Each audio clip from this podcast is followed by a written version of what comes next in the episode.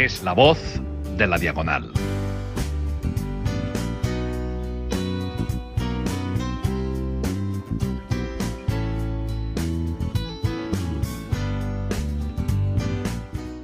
Muy buenos días, queridos oyentes. Son las 8 de la mañana, uno menos en Granollers. Bienvenidos a este tercer episodio de La Voz de la Diagonal, en la que me hallo aquí con el gran experto en los pomos de las espadas latenianas, Don Papiniano.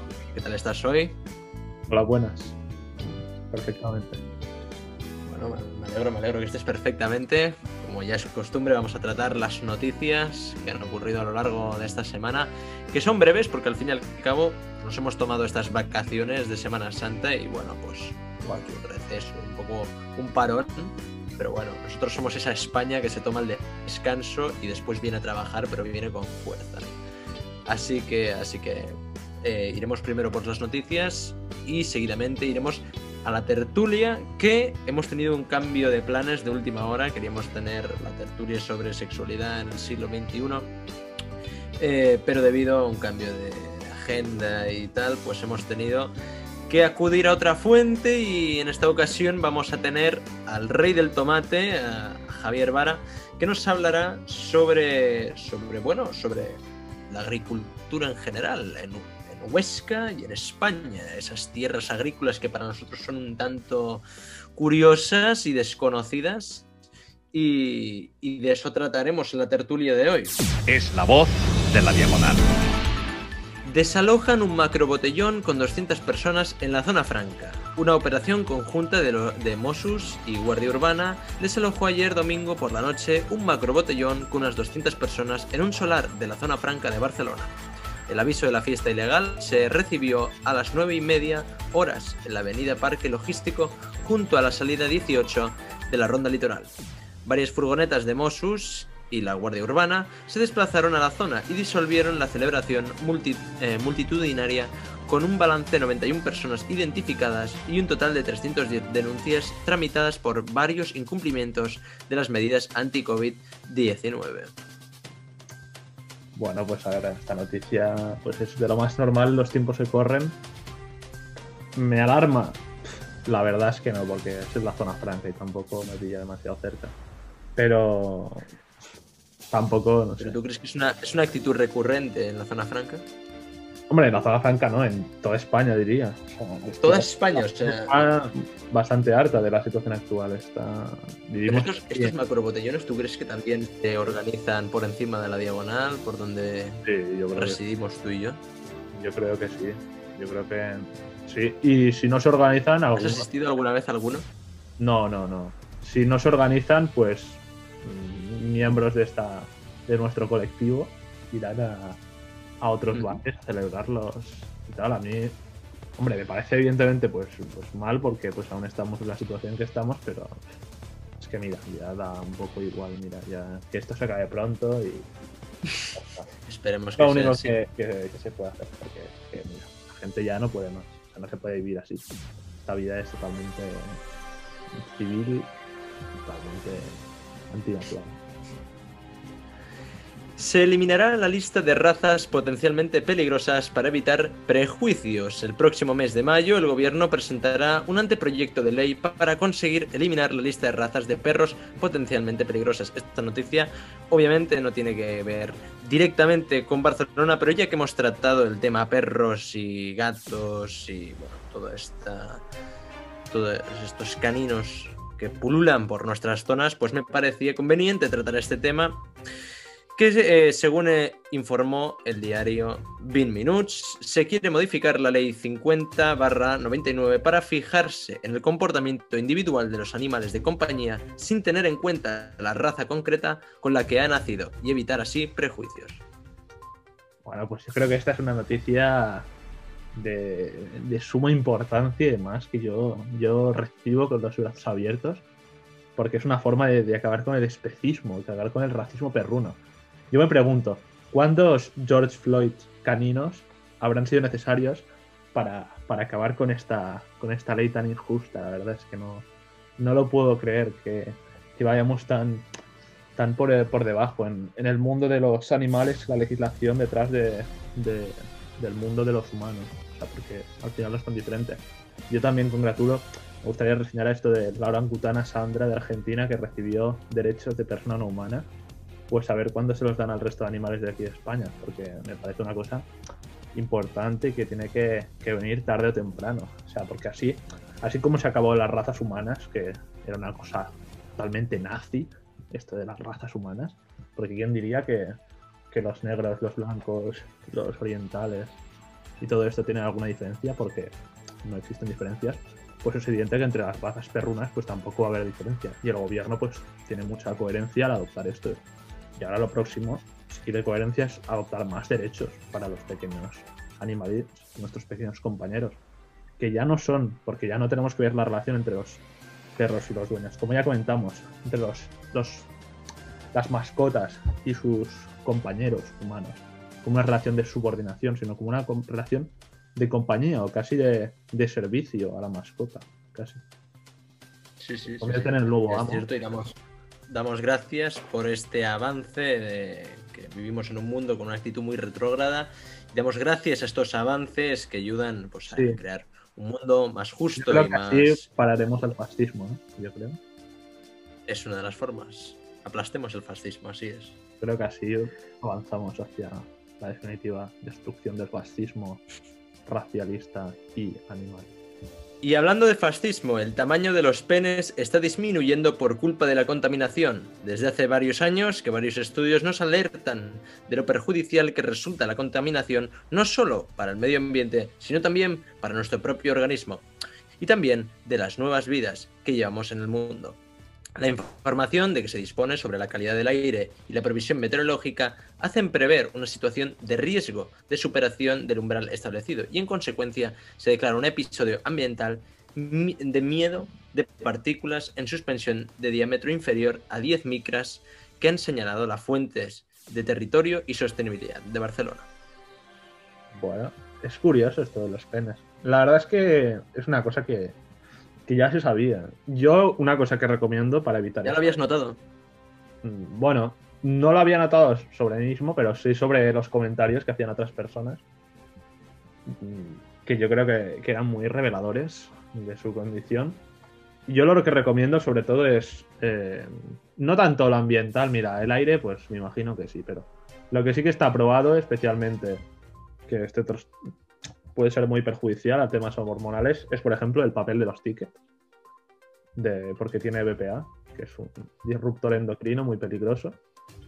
Y también yo por eso recomiendo que utilicéis todos, desde aquí se, se recomienda que utilicéis la aplicación Yuka, que te dice más o menos los componentes de los productos, para que veáis qué productos tienen o no disruptores endocrinos, especialmente jabones, desodorantes suelen ser bastante peligrosos, más que los jabones y los champús. Pues para que veáis qué productos comprar y cuáles no, porque en verdad es una decisión bastante fácil y puede mejorar tu vida y pues bueno. La verdad es que como ya, ya podemos tratar, yo creo que este tema lo podríamos tratar también en el tema agrario, porque yo creo que la alimentación y el ambiente de vida urbano, así, porque al final lo urbano es lo más artificial. Como ya hablamos de la artificialidad de los zumos, de los zumos en nuestro primer episodio, pues aquí la artificialidad de la ciudad y de todas las contaminantes y las y de todos los humos que vienen y todas, ya la, misma idea de las aceras, pues bueno, es un poco todo, todo muy artificial, todo muy, muy, muy, pues esto, muy poco, poco natural, poco natural, y esto pues lleva a, a desgracias, a desgracias como las que podemos ver ahora. Johnny Depp e Isabel Huppert asistirán al Barcelona Film Fest. El Barcelona Film Fest contará este año con varias visitas internacionales, entre las que destacan las de Johnny Depp y Andrew Levitas, el fotógrafo de Minimata, Isabel Huppert y Jean-Paul Salomé, de, Mama- de Mamá María, o Stephen Bernstein, de Last Call. La alfombra roja del festival recibirá este año sí una treintena de invitados, la mayoría catalanes y del Estado, tales como Fernando Trueba y Javier Cámara. Bueno, El certamen se celebrará el 15 al 23 de abril en los cines Verdi, en el Institut Francés, eh, en el Caixa Forum y en la Casa SEAT. bueno, bueno, la verdad es que de todos los nombres que has dicho, conozco solo el de Johnny Depp, el de Jack Sparrow, y el de, bueno, el de los españoles. El de Jack Sparrow. Trueba, porque el resto ya yo no sé quiénes son. Levitas, Salomé, Bernstein. A ver, sus nombres son muy reveladores de, de cierto origen étnico, pero, pero no sé nada de ellos yo, más, más allá de eso. Y bueno, pues supongo que, no sé, un festival de cine en el Cine Verdi, que es un cine pues muy incómodo, la verdad. Yo no sé si habrás estado tú en el Cine Verdi, pero es un cine bastante incómodo, aunque es el, el cine favorito de todos los, los posmos y los, sí, de todos los posmos y hipsters, porque supongo que ahí hacen como buen cine, o sea, ponen como cine sin, sin doblaje.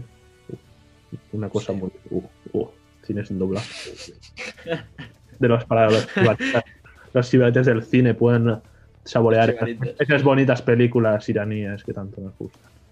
Bueno, no sé, ¿tú qué opinas? Tú eres más, mucho más, mucho más cinéfilo que yo. Yo la verdad es que el cine, pues mira. Pero, ¿qué, qué opinión te merecen los Film Fest? Por así. En general. Mira, me parecen. es que literalmente no. ¿Tú irías a uno? ¿Tú, tú asistirías a uno? No, me parecen un coñazo, sinceramente. Totalmente O sea, sincero. Yo es que ni siquiera ya. Si ya las ceremonias estas de tipo de premios, tipo los Goya, los Oscars. Bueno, los Goya son una mierda, pero los Oscars también. Bueno, los Oscars son una mierda, pero. eh, ya son largos de cojones, aburridos, llenos de, de referencias, llenos de. Bueno, en fin. Eh, no sabría qué, qué decir ante esto. Que si yo quiero ir a un festival de cine, pues es que. pff, a mí es que me la pela mucho el- los festivales de cine, no sé. Prefiero ir a otro tipo de. Un festival de música, pues bueno, es una experiencia juvenil, un poco, un poco dionisíaca, que algunos dirían. Pero es que. Y ahora pasaremos con la tertulia, con nuestro gran invitado, el Rey del Tomate. Es la voz de la diagonal. Oye, por cierto, ¿te, pillo en, en el baño o dónde estás? Te No, habitación. situación. No, en la, en la habitación. Ahora te la enseño si quieres. Os la enseño, mejor dicho. La- Eh, hostia, es que yo el Zoom como que lo he utilizado eh, cero veces. Bueno, tranquilo, la cuestión es. Solo con que hables ya, ya nos valen. Tampoco tienes que hacernos aquí muchos espectáculos. ¿Y, ¿y qué, qué estás ahora en Huesca o estás por aquí Ah, de locos. No, estoy en, en Huesca. Ah, estás en Huesca. Estoy en Huesca porque, bueno, está en la- mi, mi- mi cama. Bueno, a ver, voy a hacer el tour. Hostia. Bueno, nos estás haciendo el tour de la casa. Digamos Eh, que este hombre es más de, de digamos campo de que- tecnologías. Eh, Digamos que nos está enseñando el interruptor de, de su habitación. Por ahora, una visita muy Sí, sí, sí. interesante. Muy, muy interesante. Claro, digamos ¿Esto o que se entra por aquí, ¿vale? Se entra por aquí. A ver. Hostia, es que se- lo- yo lo veo al revés, tío. O sea, en plan. Bueno, no sé. Bueno, o sea, lo veo bien. Eh, esta es la cama. La Vale. verdad es que la habitación es, un- es una. Bueno, es una habitación. O sea, es, es- esto es pequeño de cojones. Pero te es La cama. igualmente en el tamaño. Sí, a ver. Para estar ser toda más- tu vida, podría no, ser más pero podría ser más grande, la verdad. Aquí tengo la cama, obviamente no está hecha. Nada, aquí tengo el, el esto de para la ropa. ¡Ostras! Y aquí, y aquí tengo dos armarios. A ver, están muy bien los armarios, son como la hostia de grandes. Ya veo. Pero No una pregunta, si ¿tú te, tú limpias tu ropa? O sea, tú lo metes en la lavadora y tal, porque el otro día lo Claro. hablé con Papiniano y él y yo no sabemos utilizar la lavadora. no, a ver, Yo sé utilizarla y me la limpio yo. Y todo, y te la planchas también. Eh, sí, lo que pasa es que planchar plancho poco porque me da pereza. Ya, bueno, claro. Y nada, esta es la mesa, que la verdad es que la tengo bastante desordenada. Mañana me pondré a ello. No sé. un par de estanterías en las que acumulo mierda aparte, no, comida y... ¿Pero qué es? ¿El de desayuno o qué, qué tienes ahí? Todo, todo ahí en el Sí, es que me hago, o sea, en plan, en realidad puedes bajar a desayunar, pero estoy en, eh, eh, intentando ganar peso y bueno, un poco de peanut A ver, butter, ¿por qué, por qué estás intentando ganar peso? porque estoy flaco como un... Es lo que te conviene a ti, Max. Es lo que le conviene a Max. Y me Me convendría una- ganar un poco más de peso. Actividad de cacahuete, joder. Estás como un, un judío. Una bonita cafetera, una bonita cafetera. no está- Pues me compré la cafetera y tal, y entonces me hago el desayuno. Y nada, aquí estoy yo. Oye, la pica y todo. artilugios. Oye, un momento, pero yo supongo que el baño es compartido, ¿no? Bueno, es que solo, aquí solo hay lavabos y el baño es compartido. Vale, baño y duchas. Baño y duchas. Pero, pero una pregunta, pero tú estás en Huesca, en Huesca, Huesca. Pero, Eh, sí, ¿pero ¿por qué no estás en tu Huesca ¿Por qué no estás en tu casa? ¿Tan lejos te pilla? Eh, no, la verdad. Me pilla 15 minutos, lo que pasa es que no tengo coche. Bueno, no es que no tengo carne. Primero hay que tener carne porque el coche sí que hay. Ah, claro, claro, claro, claro. No, pero la, la gracia es que me, sacarme ahora el carne. Bueno, Y- sí, en eso estamos. sí. Bueno, a, a mí lo, lo hablaré en la, en la esto, ¿eh? pero, pero es que lo de, mm, lo de vivir en mi casa de momento, pueblo- Javi, per- perdona que te interrumpa, pero puedes ahora, ahora, gracias, que no te veíamos, sí. no le veíamos la cara. que estaba ahí configurando Vale, como vale. buen hacker. ¿Qué decías? ¿Qué Ah, decías? pues, eh, lo de vivir en, en la casa del pueblo es, es- lleva un coste muy elevado, porque el tema del, del agua caliente y todo esto es bastante caro. O sea, es mucho más caro que en Barcelona. Mucho más caro que en. Barcelona. O sea, tener Sí. una residencia en el campo es mucho más caro que en Barcelona. Sí, porque no está tan eh, globalizado el mundo. O sea, por ejemplo, la DSL, cosa que yo creo que es fundamental. O sea, llega a Yo Internet. cuando estuve en tu casa lo noté, la verdad. Sí, ¿no? Y a internet, pero no no llega a DSL. Y, y, coño, eh, la DSL actualmente, pues es que sin ADSL, que vas a 0,0 megas por segundo, no sé qué cuánto va. Va súper lento, ¿sabes? Que muchas veces son muy lentas. Y después el- la calefacción va por gasoil. Entonces el gasoil no es barato y consume, ¿sabes? La gracia sería algo de tipo geotermia o alguna cosa de estas. ya. Ya, pero yo, pe- pensaba que sería más barato. O sea, es decir, al fin y al cabo, en el campo consumes muchísima más agua que en, que en la ciudad, se supone, ¿no? Es que se, se supone que tiene que ser más barato, pero, hay, pero sobre todo por la calefacción. O sea, en invierno es caro. O sea, en verano no, pero en invierno es caro. Por, por lo que te digo, por la calefacción, básicamente. Piensa además que son casas, la mayoría de casas son casas viejas o de pueblo, y son, eh, están muy, muy frías y para calentar. Mi casa es una casa y la casa, coño, es grande, ¿sabes? A lo tonto. Entonces, si tienes que calentar todos los rincones, es muy caro. Entonces, lo que al final lo que hace la gente es lo divide de la planta de arriba una parte de casa y la otra abajo otra parte de casa, ¿sabes? Entonces calientas sí. por arriba o por abajo, es que si no es carísimo. Eh, está bien pensado. No sé cuánto consume, la verdad, de gasoil al, de litros la hora o lo que sea, pero estaría bien saberlo. A ver, cada, y cada, si llenas el gasoil, pues cada lo llenas una vez al año, son 150 euros. Te gastas ya de tirada. Joder. A ver, yo no tengo ni idea de cómo debe ser, eh, deben ser los precios allá, ni, ni cuál es el reglamento, pero a ver, tú que ya eres empresario y que tienes, que tienes tus Una cosa, una pero Ya está grabando. No, no. Eh, ya Sí, sí, ya está, graba- ya está grabando esto. Lleva Ah, tú ya entiendes cómo ha comenzado. Vale, vale. Sí, claro que sí, queda más desenfadado. introducción y nada, bueno. Ni introducción ni Ya, nada. eso te iba a decir. Ya, ya se Venga, haz una pondrán, tú. introducción. O, o empezamos por el punto uno, ¿no? O, o no, da igual. Ah, Ah, yo, así lo veo mucho más suelto. O sea, yo te empiezo a hacer preguntas de tu vida y, y ya iremos tirando. Mira, ya, ya hemos. Ah, no, ya- por mí mejor, ¿eh? Por mí mejor. Claro, Pero es más, como más quieras. simpático. Sí, Eh, básicamente. y, Continúa, y, papi, cuando, cuando quieras hacer, es decir, si qui- si- cuando quieres introducir un tema, dale. Papi, Continúa, suena muy a, a- a latino. Ey, papi. Muy papi. Sí, pero latino de, de otro lado. De- Sí, de, de Colombia, ¿no? No, no, de Roma, latino de Roma.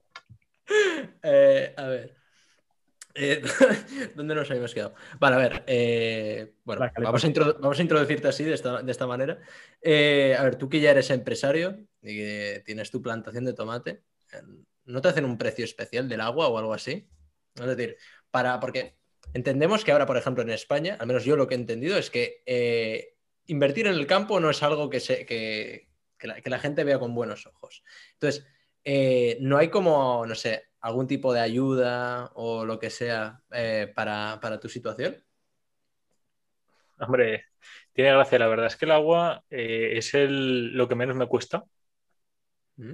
en el contexto de la- del tema huerta. O sea, el agua común, el agua que, que tienes en casa, es un agua que, que pagas aparte.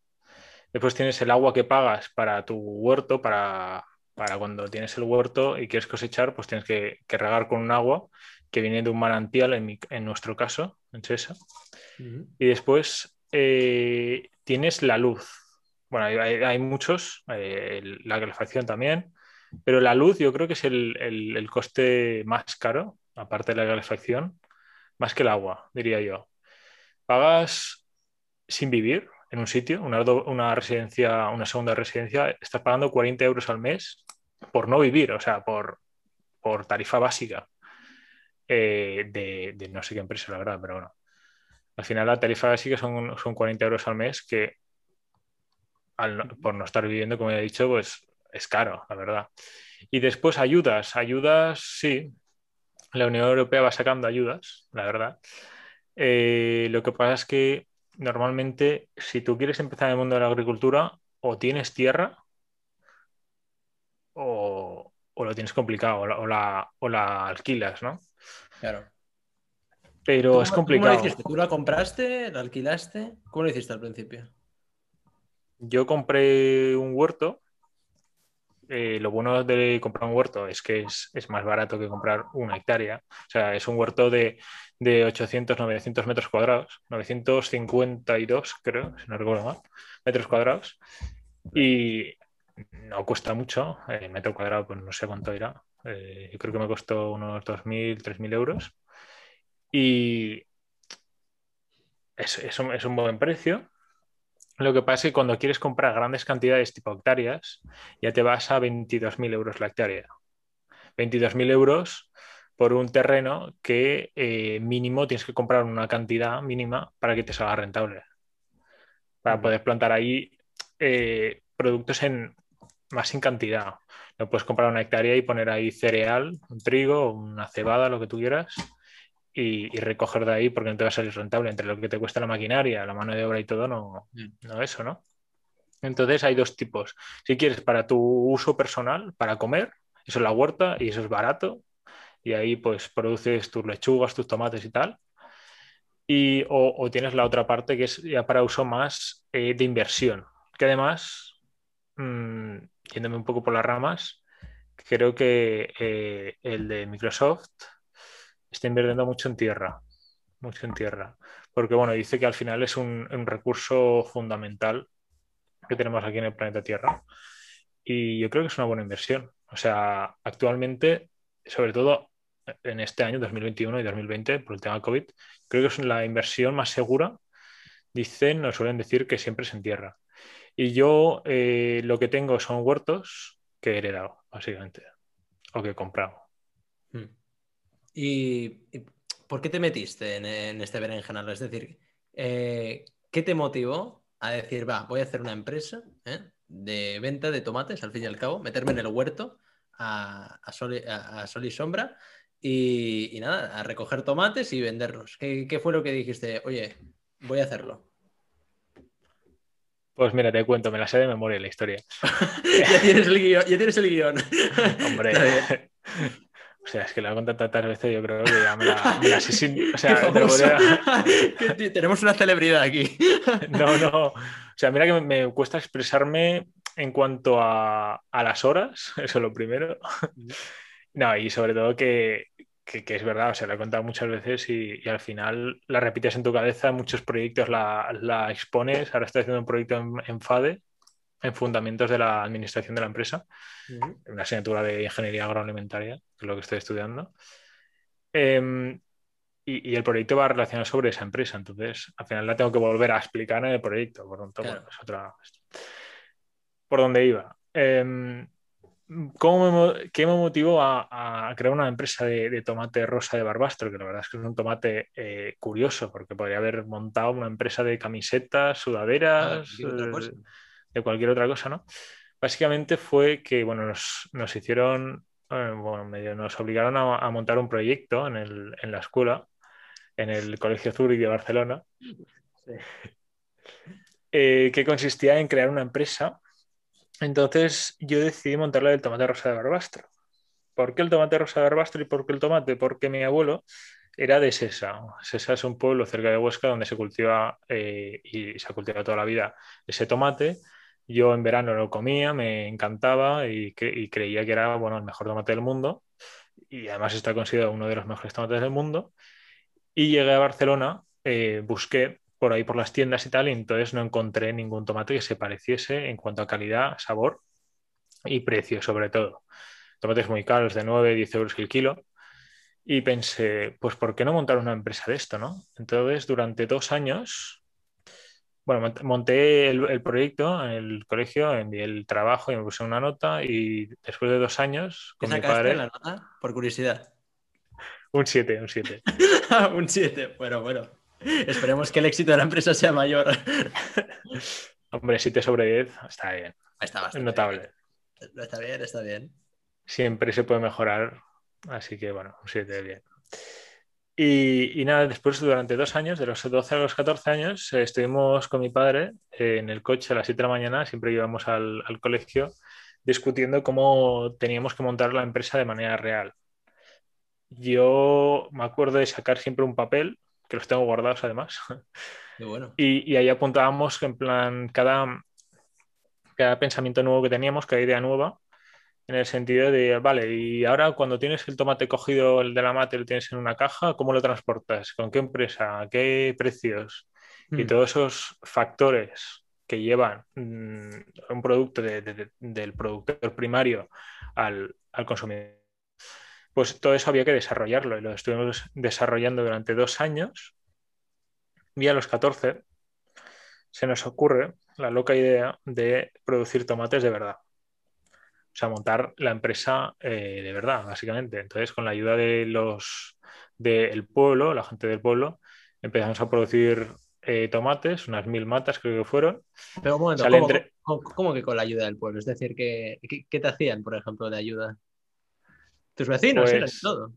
Sí, sí, sí, eh, los vecinos y, y la gente que, que había cultivado toda la vida ese tomate, porque básicamente yo era un chaval de ciudad que, que no sabía mucho sobre el cultivo del tomate, ni en general sobre el cultivo de cualquier, de cualquier alimento.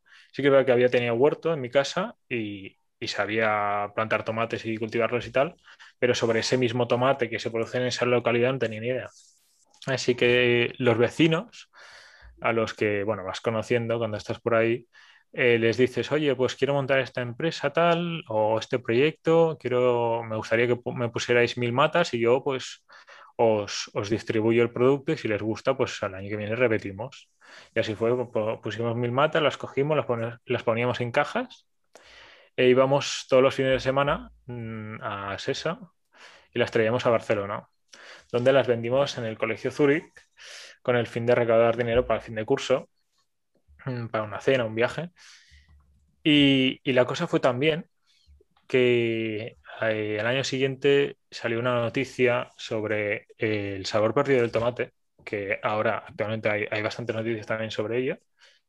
Y decidimos, eh, bueno, yo decidí contestar esa noticia eh, diciendo que no, que no era verdad lo que habían dicho y que yo creía que tenía un tomate que sabía tomate y nada, me contestaron. Total, que al día siguiente me dice, bueno, me, me dice el- un redactor de La Vanguardia, me, me comentó, oye, me gustaría llamarte, hacerte una entrevista eh, más personal, ¿no? Por teléfono. Y sí, sí, me llamó, me hace la entrevista y al día siguiente me dice, lo tienes en La Vanguardia Digital. Y yo, "Ah, muy bien. Caray, ostras. Muy bueno, muy bueno. Y, y nada, así fue un poco. eh, al salir las noticias decidimos montar una empresa de verdad. Mi padre por aquel entonces ya había decidido invertir en, en tierras porque creía que bueno, sería mi futuro. Yo desde bien pequeño ya sabía que, iba, que quería hacer una ingeniería agroalimentaria. Entonces mi padre dijo, bueno, pues si al chico le gustan las tierras, pues habrá que comprarle alguna, algún huerto o algo. Y, y por eso básicamente decidimos montar la empresa, porque mi padre en ese momento fue listo, cosa que yo no- eh, tampoco, no sabía lo que era una empresa en ese momento. Y pensó, mira, si nos viene alguien o alguien nos viene a decir algo, o por un futuro, eh, vamos a montar una sociedad limitada llamada El Rey del Tomate Rosado SL y siempre nos puede servir como una empresa para todo el tema agrícola, que es otra inversión que creo que la mayoría de personas que están buscando inversiones deberían hacer. Y actualmente es lo que es, es una empresa que, que gestiona todo el tema agrícola. Y así fue, básicamente, así un poco resumido. ¿Y ahora mismo distribuís a Barcelona o solo os limitáis localmente o hacia dónde se, se, va la empresa, me refiero? En temas de distribución, por ejemplo. Pues mira, eh, Papiniano, eh, el tema era que al principio eh, el mercado está en Barcelona, porque bueno, soy una persona de Barcelona, por tanto, es, es, ahí donde conocí a la gente, ¿no? Pero decidí que la empresa tenía que ser un poco más, más abierta, más global, bueno, más, o menos, y decidimos vender el producto a toda España. llegaba, lo enviamos con unas cajas que llegaba a la casa de los clientes en menos de 48, de 24 a 48 horas en un transporte refrigerado. La verdad es que nos ha pasado de todo, o sea, de, llegar a las cajas fatal, eh, el producto chafado y todo, a no llegar.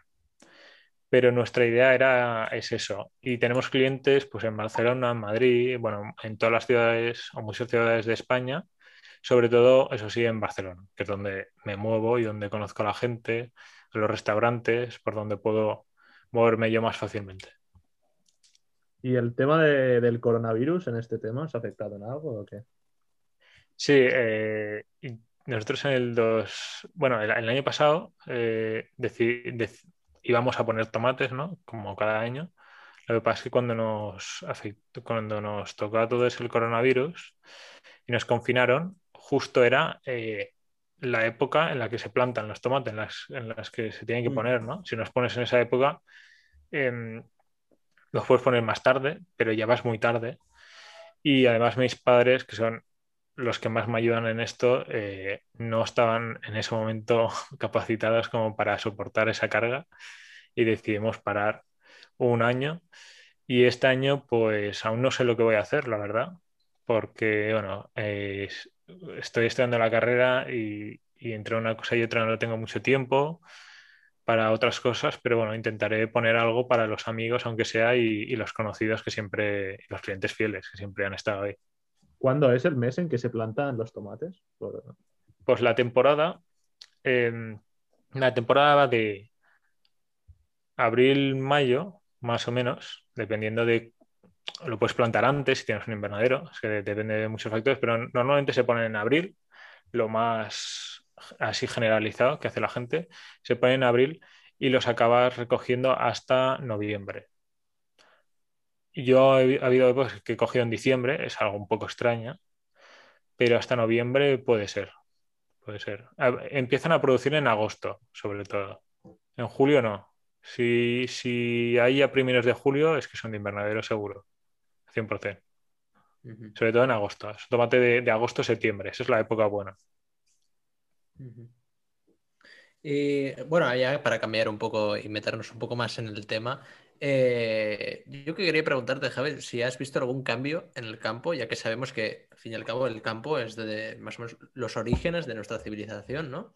Y que en los últimos, bueno, en los últimos, en el último siglo, parece que todo el mundo se ha desplazado del campo para ir a la urbanización. De ahí que... y últimos dos. Sí, sí. Eh, y yo te quería preguntar si has notado algún cambio tipo de que la gente ha empezado a volver al campo o simplemente se trata de, los posers y los hipsters que dicen, mira, yo tengo una plantita y, aquí la pongo.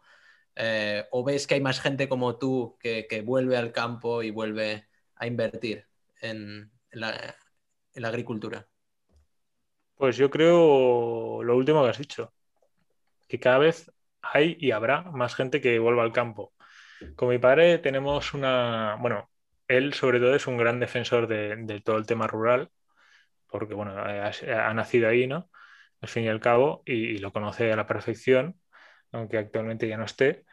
Pero él siempre hemos tirado para la tierra y, para el campo, y creo que es lo que la gente, sobre todo con el COVID, que yo creo que es lo, fundamental, eh, está haciendo y hará en un futuro no muy lejano, eh, porque al fin y al cabo, aunque igual hemos podido comentar antes que la luz, el agua y la calefacción son caras, o sea, vivir en el campo no es tan tan barato a nivel de que no tengas mm, energías renovables, que es una idea o una, inversión que creo muy, muy interesante para la, casa en el campo. En general es una vida sencilla y, económica, porque si tú tienes un huerto que más o menos te lo puedes llevar tú, o tienes algún vecino que lleva un huerto y tú lo puedes ir comprando los precios, hay los productos, perdón, a un precio mucho más barato que, al fin y al cabo el consumidor en la tienda, física, pues ahí te estás ahorrando dinero en, en alimentación ¿no? y en muchos otros, muchos otros factores.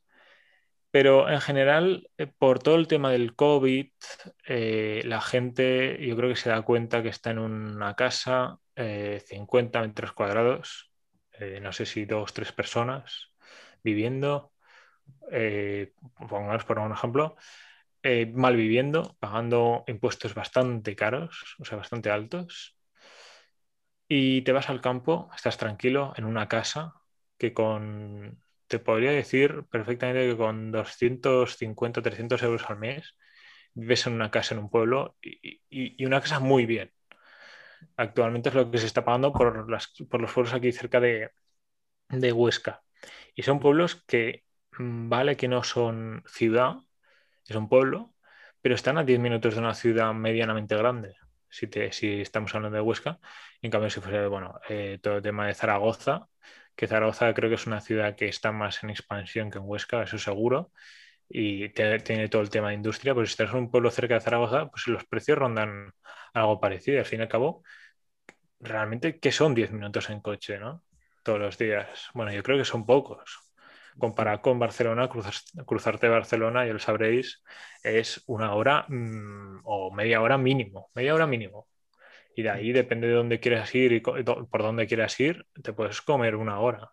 Entonces, por 10 minutos te ahorras eh, mucho dinero y además vives en un ambiente mucho más eh, positivo, ¿no? A nivel emocional también. Creo, además, eh, pensamos que es, una, es un negocio que puede evolucionar y que puede, en el que podemos tirar para adelante.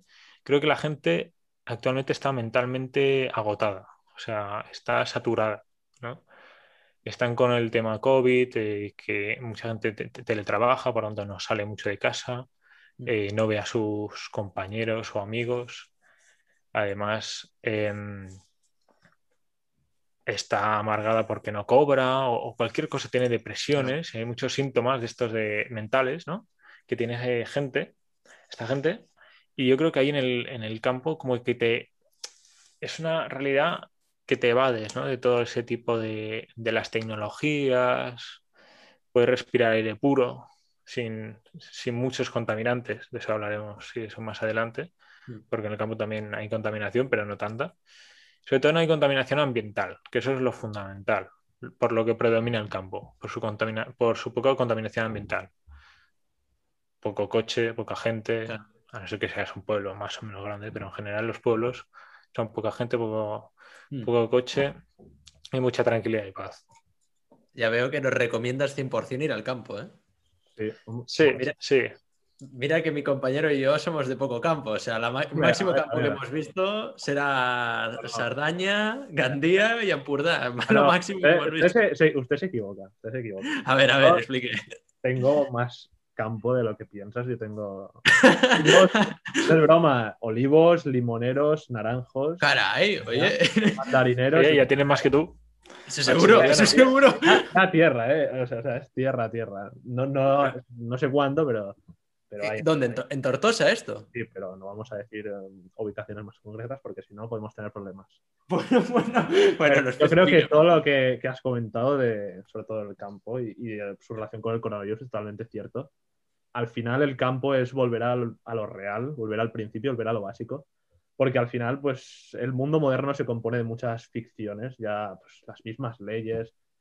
O sea, vivimos en trabajos que son tan, a veces tan ficticios, tan volátiles, que no nos, no nos damos ni cuenta como realmente las cosas pueden cambiar y, y, realmente estamos construyendo castillos aquí de papel, que si las finanzas, las inversiones, al final todo eso es, mentira realmente en gran medida. Pero en cambio en el campo tú tienes la garantía de que eso siempre va a ser, de que, de que los alimentos salen de la tierra. O sea, eso es lo principal que necesita una civilización para sobrevivir.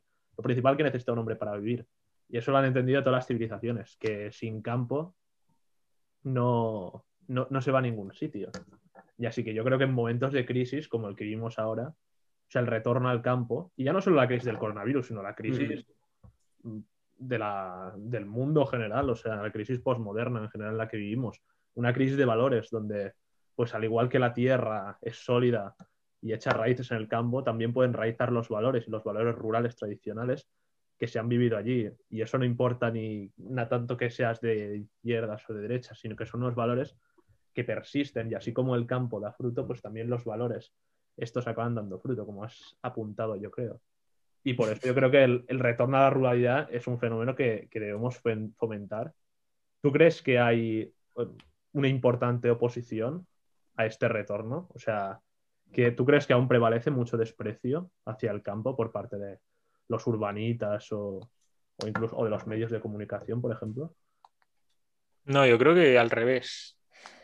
Quiero decir, eh, mu- mucha gente, tipo, tipo Maximiliano, piensa, y, y no sé si tú, Papiniano, que, que todo el tema de- del campo es algo muy diferente a la ciudad, que lo es, pero no, no tanto. O sea, al final, eh, dependiendo de, de en qué pueblo vivas o en, qué campo, porque hay condiciones y condiciones, en general es bastante parecido. Tú, si tienes un pueblo con ADSL, con, con televisión, ¿no? Mm. algo, algo normal, actualmente con, con un supermercado, si ir a comprar, con un colegio en el que puedas llevar a tus hijos, con alguna actividad extraescolar, pues al final es muy parecido. Y la gente, em, con todo el tema del, medio ambiente, de esta nueva tendencia a ecologismo y eh, todo el tema ecológicos, productos eh, kilómetro cero y todo esto que está muy de moda, yo creo que tiende mucho más al campo. Lo veo de una forma positiva, sí que es verdad que mucha gente sigue en la ciudad y no va al campo, pero, pero su mentalidad hacia el campo yo creo que es una mentalidad positiva en Mm. general. ¿Tú no crees que hay como una, por ejemplo, o sea, en todo el resto del todo esto del, o sea, a los, yo creo que a los agricultores en muchos casos se les sigue tratando de, de paletos, o al menos desde la gente que conoce la ciudad, mucha gente sigue viéndolos con desprecio y que cosas como, como la caza, por ejemplo, que es una cosa, una realidad del mundo rural, pues se ve como una cosa, como si fuera una práctica retrógrada y que a veces una- algunas de las costumbres de allí yo creo que se menosprecian, no sé, al menos esa es la impresión que me da. Y que muchas veces aquella, no, espera, espera, aquella, aquella actitud eh, positiva, a veces cos- como más una, una romantización, una idealización casi rusoniana de, de lo que era el campo y como de, de un poco así, pues idealizado, tal, como estos hipsters que re- tiene que ver mucho con los hipsters que retornan, y a veces, o sea, no es tanto mm, o sea, valorar de verdad al verdadero agricultor, no sé. O sea, en el tema de los productos kilómetro cero, yo creo que, que es una buena opción, sobre todo eh, en el tema de, sobre todo, los productos importados, que no sé en qué medida os afectará, aunque esto también lo quería introducir luego, si, si realmente las importaciones de otros países eh, os afectan mucho, en el sector del tomate me refiero, no es tanto en otros sectores, sí, por ejemplo, la naranja es muy notorio, pero, pero el tomate también la importación juega un papel relevante la de otros países. O sea, Pues a ver, te contesto primero la primera. Bueno, no, es- no ha sido una pregunta, pero sí, no, me, me gusta contestarte. Em, porque sí, la gente tiene un pensamiento de que la gente del campo es muy, muy rústica y, y yo creo que en parte se equivocan, en parte no. O sea, hay de todo, como en todas partes. Siempre eso es muy típico. Em, pero yo, por ejemplo, en mi caso, tengo un señor que es muy amigo mío, que tiene 83 años, si no recuerdo mal, ¿vale? Es de Andalucía y es el más trabajador del pueblo. O sea, de Andalucía, típico prejuicio de que los andaluces son vagos, ¿vale? Pues es el más trabajador del pueblo y seguramente uno de los más ricos del pueblo. ¿Por qué? Porque trabajó do- 12 horas y lo que no son 12 horas, ¿no? Y, y lo ves, lo ves vestido, ¿eh? porque no lo aparenta, eh, con unas zapatillas que se caen, rotas, con, una, como, con un cinturón de cuerda, o sea, no, no el cinturón, una cuerda eh, atada al pantalón, que hace de cinturón. y, bueno, espectacular. Pero- Y todas las camisetas rotas, ¿vale? Y, es, como decía, uno de los más ricos. Y encima, aparte de en dinero, en conocimiento. O sea, yo estuve un día que me quedé flipando, hablando de de la bolsa de Nueva York, perdón, la bolsa de Chicago, que es la bolsa donde se mueve todo el tema de los del mercado agrario, de los precios de los cereales y, y todo el tema agrario.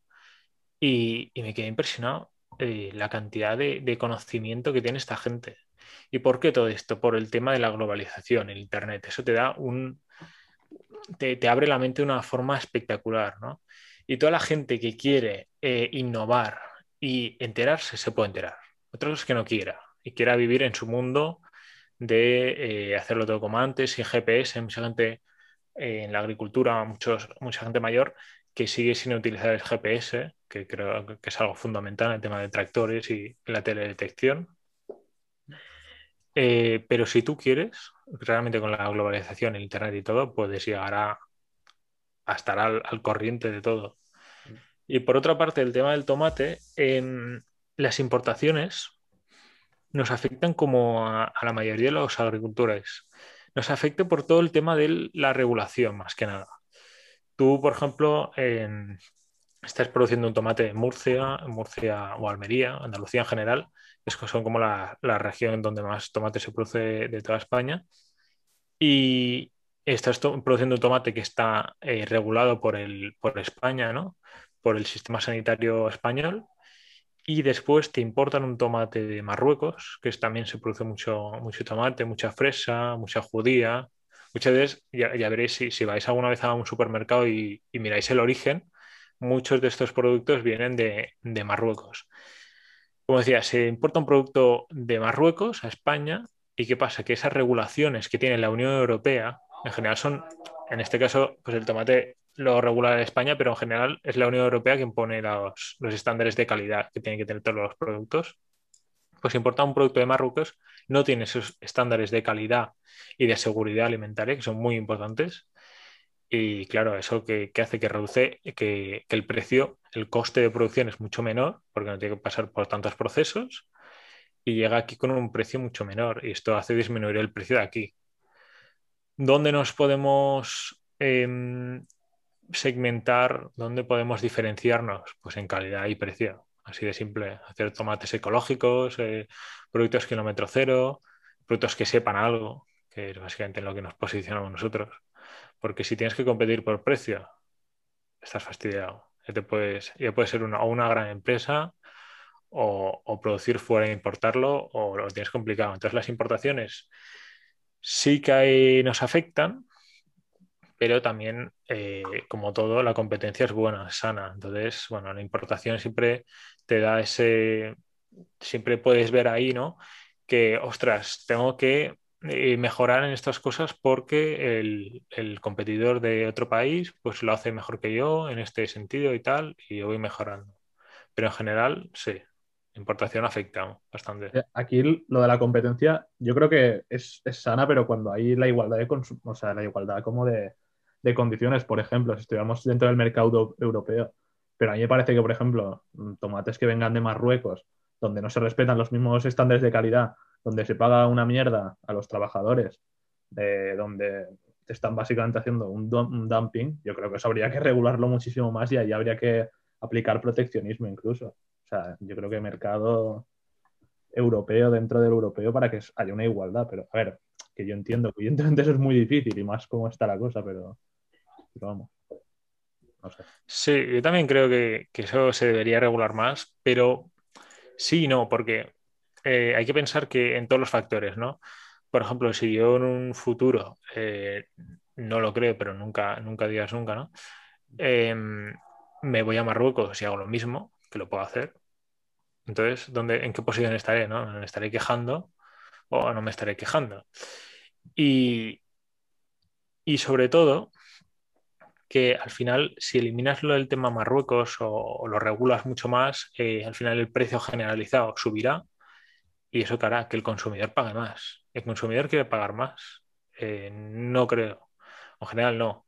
Ya pagas más por un producto ecológico si el producto generalizado, el que vendes en el mercado, el tomate de ensalada, que, está a 1,50 te lo ponen a 3,50, tú dirás, ostras, eh, no quiero pagar más.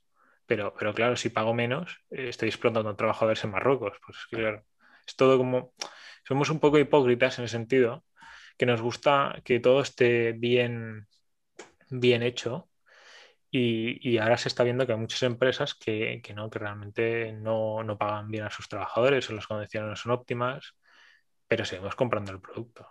Eh, sí, sí. A ver, no, yo tengo que decir, que volviendo a lo de eh, impacto que crea llegar al campo para un urbanita, que, por ejemplo, la última vez que, no- que nos vimos, Javi, eh, que mí lo que me impactó es que, por ejemplo, eh, estuvimos hablando sobre dónde realizar inversiones, y yo te dije, bueno, eh, yo invertiría, por ejemplo, en, en- en pisos, en edificios, para luego alquilarlos y lo que sea. Y luego tú me dijiste, me dijiste tal cual, me dijiste, yo, mira, yo lo que te recomiendo es, tú invierte en tierra. Y ya está. Y, me- y- y te quedaste tan ancho yo, ostras, qué tío. Y cuando fuimos, a, cuando me invitaste a Huesca, fue un gran viaje, la verdad, me lo pasé muy bien. Pero fue muy curioso, ¿no? Ver a, ver a to- con toda la gente que te rodeabas y tal, que era muy distinta al final a, a la gente de la ciudad, pero la verdad, muy simpática, me sentí muy, muy a gusto. eh, pero, pero sí que es verdad que cuando tú llegas de la ciudad y te esperas algo, no me decepcionó, porque al final lo que vi era un poco lo que esperaba, ¿no? El típico vecino pegando un silbido a las cabras. Y más o menos yo recuerdo a algún amigo tuyo hacer eso. Eh, pero sí que es verdad que, mm, bueno, al menos no sé, no sé, eh, mi amigo Papiniano, pero en ningún momento a mí se me habría ocurrido eh, invertir en el campo. Con lo cual, no sé cómo podríamos fomentar esta inversión. A ver, ¿Entiendes lo que quiero el decir? campo, eh, es la inversión típica de senadores romanos. Los senadores romanos solo podían invertir en el campo. O sea, invertir en otra cosa está mal visto. Ah, por, por eso has invertido. has invertido- de, de las rentas agrarias. Un, romano, un buen patricio romano solo puede vivir. Como buen patricio has invertido. No, no, que, que diga él cómo ahora mismo, o sea, él ve las posibilidades de, de inversión dentro del campo. A ver, eh, invertir en el campo es una cosa curiosa. Yo lo digo porque no- no- generalmente es un valor estable. Eh, mi padre vio esa inversión hace años eh, como oportunidad y, y pensó, pues en vez de comprarse algún piso en Barcelona o, y hacer el- esto me decías de los alquileres y tal, que no lo veo mal. O sea, yo no sé, en un futuro me gustaría pues alguno, pero en general, eh, bueno, ahora más, ¿vale? Por el tema de, de todo el independentismo y, y que Barcelona está, está cayendo en prestigio, pero si hablamos de Madrid, por ejemplo, invertir en Madrid en algún piso, tampoco es que lo vea yo tan, tan rentable. O sea, piensa que, que la, la Tierra hace unos 5 o 6 años, podríamos decir, que es medio largo plazo, ¿vale? Eh, costaba unos 18.000 euros la hectárea. Estamos hablando de regadío. Bueno, la tierra tiene dos, hay, hay dos tipos de tierra, ¿vale? Tienes la de regadío y la de secano. ¿Qué significa cada una? La de regadío es una tierra que está eh, regada por agua constantemente, tienes una toma de agua en la que la puedes regar por agua cuando tú quieras, eh, más o menos, entre comillas. En cambio, la de secano eh, no, no la riega nadie, solo la riega el agua de lluvia. Entonces, cuando llueve, se riega. Así de simple. Eh, una tiene sus ventajas y, la otra otras. En el regadío estaba, estaba a 18.000 euros la hectárea hace 5 o 6 años y el secano está a unos 3.000, eh, 4.000, 5.000, 6.000. Vamos a poner máximo. ¿Qué ha pasado? Que eh, conforme van pasando los años, la tierra eh, dicen que es un valor que siempre sube, aunque si baja, baja muy poco. Entonces ahora están unos 22.000, 23.000 euros la, la hectárea. Y, está, y es muy difícil de conseguir. Realmente la gente de, de, la ciudad no conoce estas inversiones porque tampoco es que las fomenten mucho. ¿Y, y por qué no las fomenten? Porque es un sector que cuesta mucho de entrar. O sea, yo recuerdo a mi padre que me decía, cuando yo era pequeño, me decía, ostras, claro, porque invertir en tierra y tal es una buena idea, pero, jolín, para entrar en ese, en ese, en ese sector es casi como, como, como, es, es muy complicado porque ¿qué pasa? Que, que, la mayoría de gente, o sea, es, es, era como, exacto, es como la época romana, ¿no? Había los cabezas de serie que tienen la, la, gran cantidad de tierras, los terratenientes que tienen 500 hectáreas, 600 hectáreas, y después están eh, los más o menos que están en medio, que tienen 200, 100, 120, que es una que depende en qué, si en ese canon regadío está muy bien, y de eso puedes vivir toda tu vida, eh, si te va más o menos bien. Y luego están los que tienen 3, 4, 1, 2 y, y 50, 60, ¿no? Que eso ya es más complicado. Pero para entrar es como, está muy, muy reducido y tienes que tener contactos. Si no tienes contactos es complicado. Hombre, tú puedes llegar, como dice mi padre, llegas, eh, compras la tierra, muy bien, pero claro, tienes que tener a alguien que te la lleve, a no ser que la lleves tú, claro. Eh, en tema de inversión y estás en ciudad y no puedes ir tú y no puedes estar ahí, pues te lo tiene que llevar alguien. Y después te ven, mucha gente te ve como el típico de ciudad que no saben lo que es una lechuga, y es que es verdad, ni de dónde sale. Em, y entonces te, crea ahí un prejuicio, te crean ahí unos prejuicios bastante malos, porque te toman el pelo. Mucha gente le han tomado el pelo. Y nosotros compramos a, a, a, a compras a, personas que, que, les han tomado el pelo y te cuentan las historias y dices, joder, eh, yo no quiero que me pase eso. Entonces, hay que ir con mucho cuidado cuando, cuando compras, ¿no? Eh, y cuando vendes, cuando compras y vendes en, el tema del campo, hay que ir con cuidado porque hay que conocer el sector.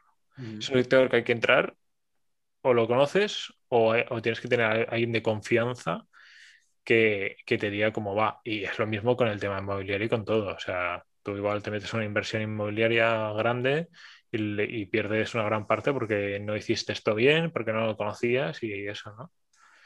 Pero yo creo que en general es un, un valor, es un, una inversión segura si la haces bien. Si la haces bien. O sea, no, no es tan fácil. No es tan fácil. Eh, tienes unos años de dos, tres años, cuatro, cinco, depende, que te cuesta arrancar y después, bueno, vas haciendo y yo creo que será rentable. Bueno, eh, nos quedan unos pocos minutos. Eh, Papinero, no sé si quieres hacer unas últimas preguntas, eh, porque ah. nos estamos empezando a salir del tiempo. Bueno, no, no queda tan. Bueno, va.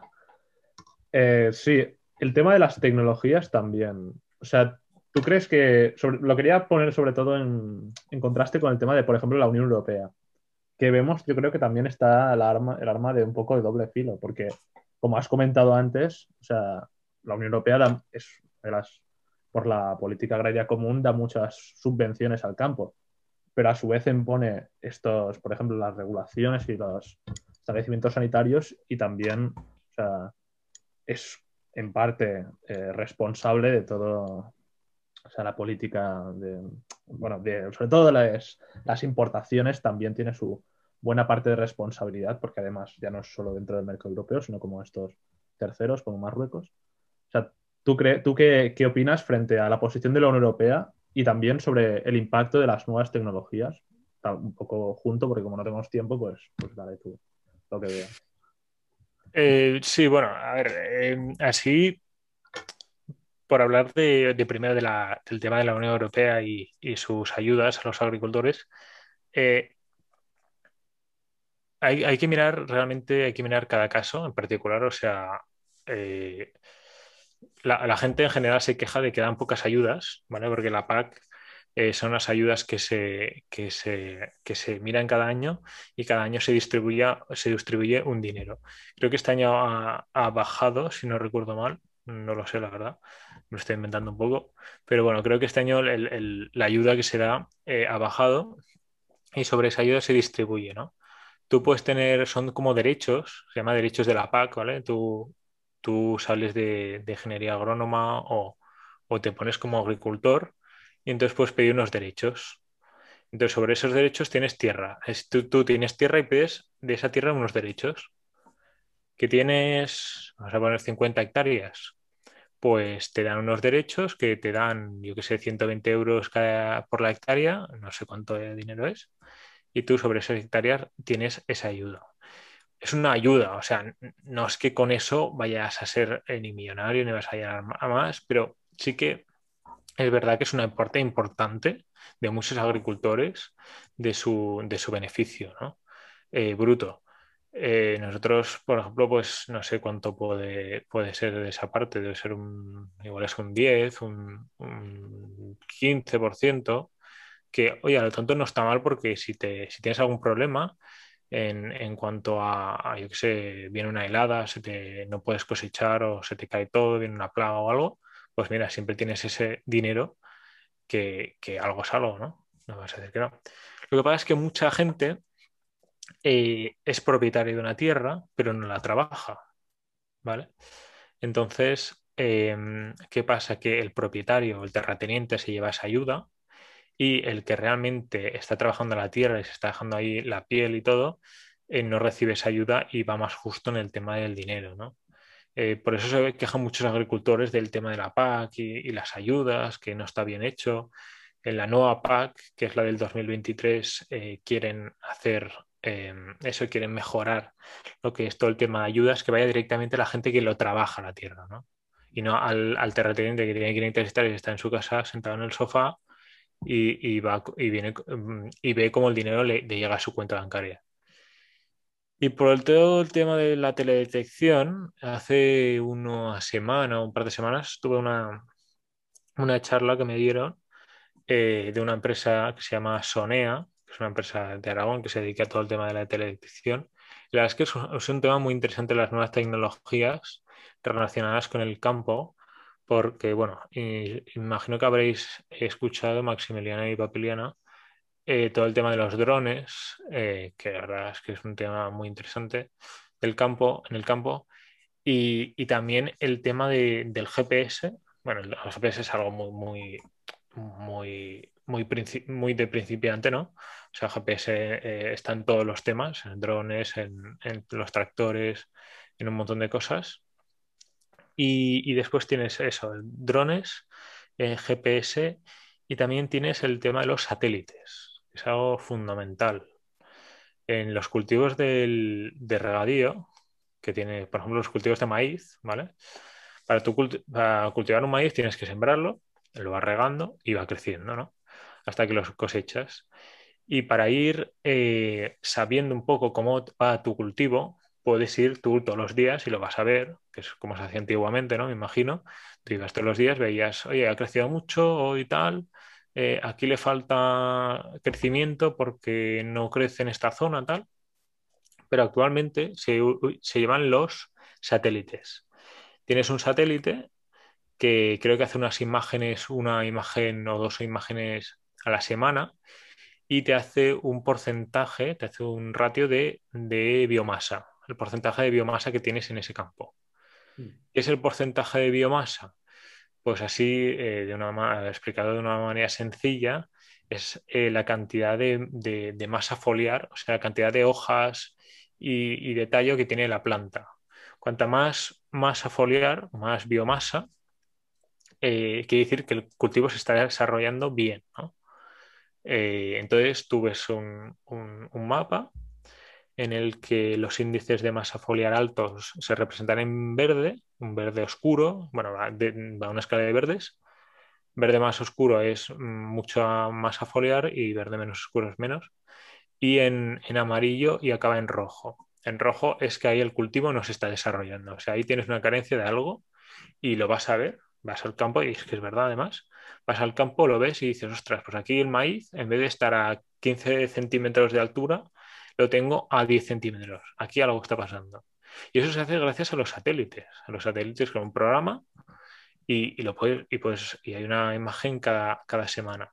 Es algo súper, súper interesante. Pero yo creo que se tiene que desarrollar mucho más. O sea, ya para finalizar, la teledetección y todo esto está muy bien eh, para algunos cultivos, como puede ser el maíz, pero hay muchos otros que no se, no se miran. hace falta un montón de investigación detrás, un montón.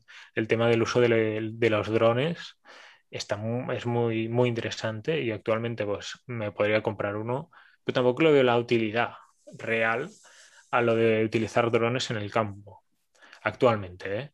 Yo creo que es lo que digo, hace falta más investigación y más utilidad. Tipo, es, como las criptomonedas y el blockchain, que está actualmente un montón, hablando un montón de gente sobre ello, pero yo creo que hace falta más, más gente en este sector y que, y que investiguen más sobre qué usos le pueden dar a la teledetección y a las nuevas tecnologías en el tema del campo. Caray, me has sorprendido, porque la verdad, cuando a mí me dijiste que querías ser ingeniero agrónomo, yo me quedé en plan, bueno, este hombre pues me arreglará un tractor, será la gran cosa. Pero ahora me hablas de satélites, drones. Ostras, no, no, de verdad que ha estado muy interesante esta, esta charla, esta entrevista. que hemos tenido con el rey del tomate. ¿eh? Eh, ya, te compraremos eh, tomate de barbastro, tomate rosado. Y a ver, que esto no te lo hemos dicho, pero Javi, normalmente es costumbre en este podcast que hacemos recomendar una, una, lectura, una película o una serie. Así que si, si, quieres, pues recomendar algo de esto a nuestra audiencia. Pues sí, me encanta. La verdad es que es una idea que quiero implementar yo también en, en esto de los podcasts y tal. Tú también vas porque... a hacer un podcast. Bueno, es la idea. Lo que pasa es que tiempo no es que me sobre y ahora estoy de exámenes eh, parciales, así que lo tengo un poco complicado.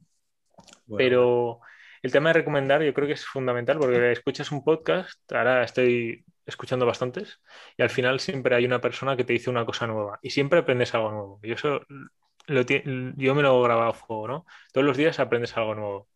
Sí. Eh, ¿Qué libro me estoy leyendo? ¿Qué serie? Pues actualmente no me estoy leyendo ese, ya me lo leí, y, pero, pero bueno, es el, el, libro que me desarrolló la mente esta empresarial y tal, que es Padre Rico, Padre Pobre. Eh, es un bestseller, lo conocerá un montón de gente, se lo ha leído un montón de gente, eh, de, de, Robert Kiyosaki, que es un, un millonario una persona millonaria que, bueno, tenía, así brevemente para explicarlo, tenía un padre que era rico y otro pobre. No exactamente así, o sea, realmente tenía un padre biológico, biológicamente hablando, que era el padre pobre, como decía él, que era el padre, el padre que eh, trabajaba en la universidad, creo que era profesor de, de universidad, y tenía pues un salario fijo al mes. Pues tenía su padre rico, que era el padre de su mejor amigo, que realmente este era el que hacía las inversiones y, y bueno, mmm, trabajaba todo el tema de la libertad financiera, eh, conseguir la libertad financiera y la acaba consiguiendo. Y él pues aprende de, de, cada uno una parte fundamental. Y es un libro que te enseña muchas cosas, o sea, te abre la mente a nivel de lo que es un activo, un pasivo, eh, cómo, cómo generar riqueza, ¿no? A partir de nada y a partir de algo. Y para todo el tema del desarrollo personal y libertad financiera, ese es el libro. Para, para mí, para mi opinión personal. Mm. Eh, Papiniano, si quieres hacer tu recomendación. Hey, yeah, sí, yo como en el anterior ya recomendé pues el libro agrario un poco, que era Los trabajos y los días de Síodo, así como el libro agrario clásico que me he leído, que es muy corto, pero muy recomendable porque es los valores agrarios de, de Grecia, o sea, de la Grecia más primitiva, pues este recomendaré un libro que me he leído recientemente que es Ortodoxia de Chesterton, que es pues eso, una defensa de la ortodoxia frente a, frente a las tentaciones de la modernidad y a las filosofías modernas. Yo creo que tiene relación con esto porque tiene que ver con este, con este retorno, o sea, con este retorno a, al campo, en este caso acompañado de unos valores eh, adecuados al campo, sin abandonar, eso sí, como, tal, como hemos comentado, lo que son los beneficios de la vida moderna en cuanto a tecnologías materiales, pero siempre teniendo fijo aquello que ha sido la, ortodoxia durante, durante muchos años y que ha sido lo que ha dado un hombre una base y una solidez para, para poder desarrollarse y vivir una vida ordenada. Bueno, yo la recomendación que voy a hacer eh, se aleja un poco más, pero no tanto. Al final es una película que vi hace poco y que me gustó mucho, la verdad. Es bastante nueva, por así decirlo que es de El juez, de Robert Downey Jr., eh, que habla un poco sobre el abogado de, la ciudad que llega para defender a su padre, que es juez en el campo, y, habla un y se ve un poco la diferencia de, la ciudad al campo. Y la, verdad que la recomiendo mucho, es muy interesante, eh, te echas unas risas y, bueno, más o menos como, como en este podcast, la verdad. Eh, nada, nada más que decir. Eh, Javier, muchísimas gracias por acudir a esta tertulia y, esperemos que podamos tener más en la voz de la diagonal. Y nada. Pues nada, Maximiliano y Paviniano, muchas gracias para, a vosotros por invitarme y espero volver pronto. Muchas gracias. Hasta la semana que viene.